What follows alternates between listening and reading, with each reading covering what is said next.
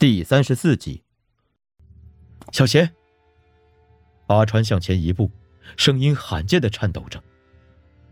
小贤，你怎么样？小贤抬起头，也在打量着阿川。你不记得了吗？阿川慢慢走过去。我是阿川呐，我们被丧尸追到河边，一起跳了下去，我被冲到河岸，遇到了丧尸。你一直向下飘，你还记得吗？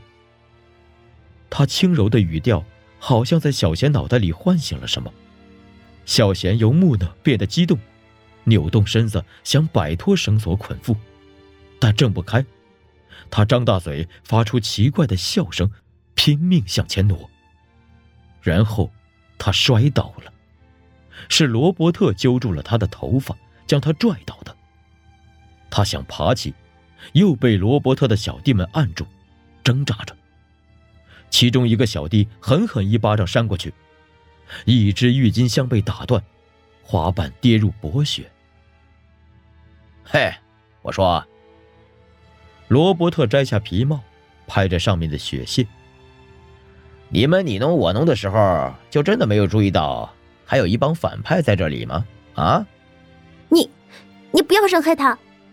阿川还没说什么，金宁就紧张的道：“金宁的母亲也颤巍巍的走过来，劝道：‘罗先生，你打我不要紧，但真的不要再做错事了。’”罗伯特烦躁的扔掉了帽子，说：“我跟你说了，我叫罗伯特，但不姓罗。而且我做错了什么吗？这些是丧尸啊，是杀过人的。我的孩子就是被他们活生生的撕成了碎片。”他们是被病毒驱使才做出这些事的，不能怪他们。等新的彼岸花二点零试剂研发出来，他们就能被治愈，到时候还是我们的同类。治好？罗伯特对金宁母亲的劝说嗤之以鼻，一把拽起小贤。看来你们真的什么都不知道啊！这句话已经是金宁第二次听到了，他皱着眉头问：“你在说什么？”彼岸花二点零早就研发出来了，只是不给他们用而已。胡说八道！罗伯特的目光从金宁、金宁父母、阿川和嗅觉灵敏的女丧尸身上一一扫过，最后落在了一直没说话的主管身上。你说我在胡说八道吗？啊？他讥笑道。主管依旧没说话。但这时的沉默所代表的含义截然不同。金宁难以置信的看着主管，尽管他读出了答案，还是下意识的问：“他说的是真的吗？为什么？”“因为这些半尸很好用啊。”还是罗伯特在说话。世界被丧尸们拉进了深渊，好几年没生产，设施都坏了。要是所有人都恢复过来，资源根本不够消耗的。半尸虽然是笨点儿，但听话，肯干活。在这种时候把他们治愈，我们的好日子可就没了。与其让所有人都饿肚子，还不如让一部分人先吃饱。市长又不傻，肯定要把药藏着呀。青宁和父母被他的话惊得呆住了，转头去看阿川，阿川却似乎没听见。一直盯着罗伯特手里的小贤。你先放开他。阿川说。罗伯特说：“不然呢？就你们这四个人，两个半尸，能把我怎么样啊？啊？”他说的没错，阿川这边只有主管算个战斗力，但以他的立场，能跟过来就已经是仁至义尽了，指望他去跟罗伯特动手是不可能的。其余的，金宁和父母，以及那个嗅觉灵敏的半尸，加起来都打不过罗伯特这个大胖子。更何况，罗伯特身后还有七八个壮硕凶狠的小弟。阿川没有贸然上前，说：“我当然不能把你怎么样，但……”他顿了顿，“但你留住小贤对你没有意义啊。我知道你恨丧尸。”你带着老婆孩子来中国，结果他们被卷进了尸潮。但很不巧，那时候人类正在抵抗丧尸的进攻，使用了导弹，他们连变成半尸的机会都没有了。他每说一句，罗伯特身上的肥肉就会泛起一阵涟漪，他在颤抖，尽管咬紧了牙，死死握住拳头，但颤抖依然在他身上游动。他脸上原本是胜券在握的邪恶笑意，随着牙帮子快被咬碎，也变成了半疯半怒的癫狂。他吼道：“别说了！你记得那些场景？”罗伯特说：“谁他妈能忘得了啊？”是的，只要见到深爱的妻儿被尸潮裹挟，又在气浪中被撕成碎片，谁都不会忘记的。阿川看着他，语气越发缓慢，透着怜悯。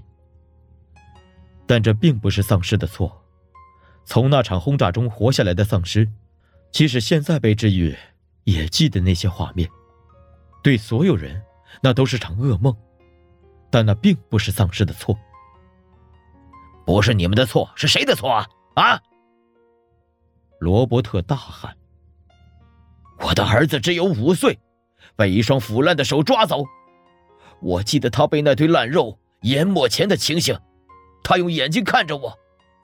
爸爸，你怎么不救我？你说我怎么救他？周围全是丧尸啊！”我一过去，我也得死。阿川说：“是的，你没有错。既不是丧尸的错，又不是我的错，那我孩子死了，到底是谁的错？谁的错都不是。”罗伯特勃然大怒：“那你是说我儿子该死了？他并不该死。”阿川的声音近乎叹息。他只是死了。罗伯特的愤怒凝固在瞳孔里，他愣愣的盯着阿川，一些雪花落在他额头，融化，慢慢流下。但他死了呀，他喃喃道。在我的认知里，世界是一个循环，有人闭上眼睛，就有人睁开眼睛。此岸的草枯萎，彼岸的花盛开，都是硬仗。失去的人去了远方，也不需要悲伤。你放不下，他在彼岸也不会开心的。所以，他希望我放下吗？罗伯特仰起头，更多的雪落下来了，一些湿痕从眼角滑出，不知是融雪。还是泪痕。是的，阿川点头。我去过彼岸，很阴冷，雾气很重。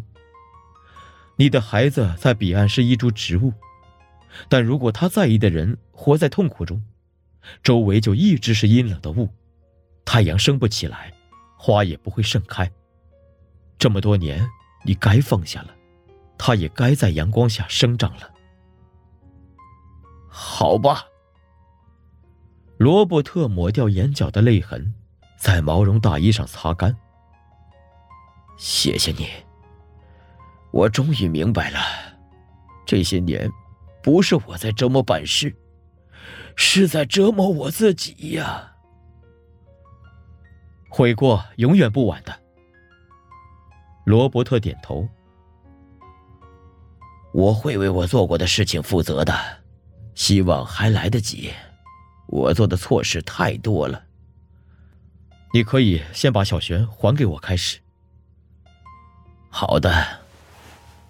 说完，罗伯特把小璇放开，解开他的绳子，低声道：“对不起呀。”手一转，指向阿川：“过去吧，他找了你很久了。”小贤骤然被放开，有些无措。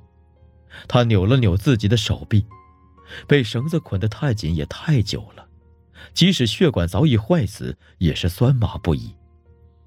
他先是看看罗伯特，畏惧的往回退一步，又顺着他的手指看到了阿川。他愣住了，头发在冷风中舞动，郁金香的茎叶也随之起伏，像是突然获得了生命。他张张嘴，发出含混的声响，随即大步向阿川跑去。金宁看到了他灰败脸颊上的喜悦，再转头看阿川，他那千年不变的脸上也满是惊喜。他嘴角扬起，张开了怀抱，等着小贤扑来。他手臂张得如此开阔，像是要把小贤和整个冬天一起抱进来。这个冬天很冷，风呼呼的刮着，吹过两人之间。